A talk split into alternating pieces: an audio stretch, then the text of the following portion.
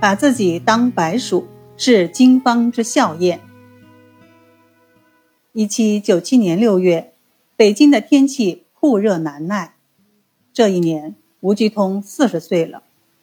四十岁对于大多数人来说，已经是一个开始走下坡路的年龄了，但对于吴鞠通来说，却是事业的开始。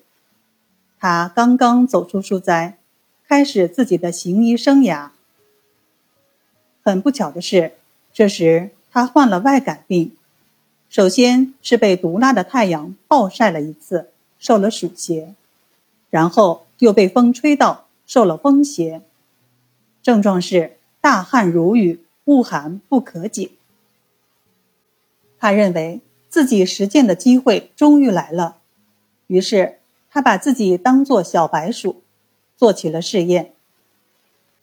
吴鞠通分析自己的症状是桂枝汤症，那么这个桂枝汤的疗效到底如何呢？这里有必要解释一下，桂枝汤是医圣张仲景《伤寒论》里的方子，用来治疗营卫不和之太阳中风症。桂枝汤的组成特别简单。就是桂枝、芍药、炙甘草，一共三味药，再加上大枣、生姜。有的人称它为酸辣汤，酸的是芍药，辣的是生姜，大枣和炙甘草都是甜甜的。总之，这个汤不难喝。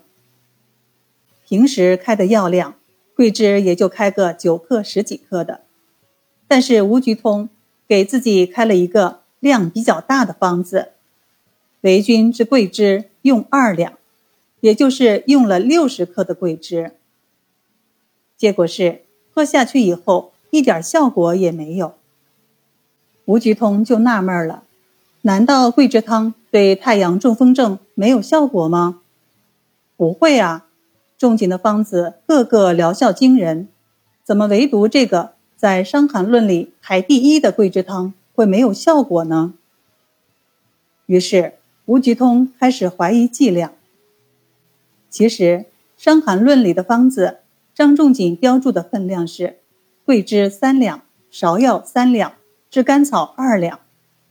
汉朝的重量单位和现在的不一样，所以桂枝三两相当于现在的三钱，也就是九克。实际情况是，对于轻一些的病症。疗效还是可以的，但救急的重病就不行了，总是没有效果。吴菊通还真不是一般人，他决定更改试验计划，加大药物的剂量。桂枝用到了八两，一般人用三钱，他用八两，也就是二百四十克，这个分量已经是骇人听闻了。结果怎样呢？吴鞠通自己记录道：“服半贴而愈，意思是说这服药只服用了一半，病就好了。也就是说，这次起效的药量是桂枝四两，也就是一百二十克。从此，吴鞠通对用药的量有了新的了解，这是从他自身的体验得来的。后来，在他写温病调变的时候。”把桂枝汤列在了开首第一方的位置，但是用量并没有那么大，只是用了桂枝六钱。可见吴菊通等温病学家并不是排斥经方的，相反，他们个个都是使用经方的高手。他们充分地理解了经方的精髓，又加以发挥，发展了中医对于温热病的治疗理论。其功为矣。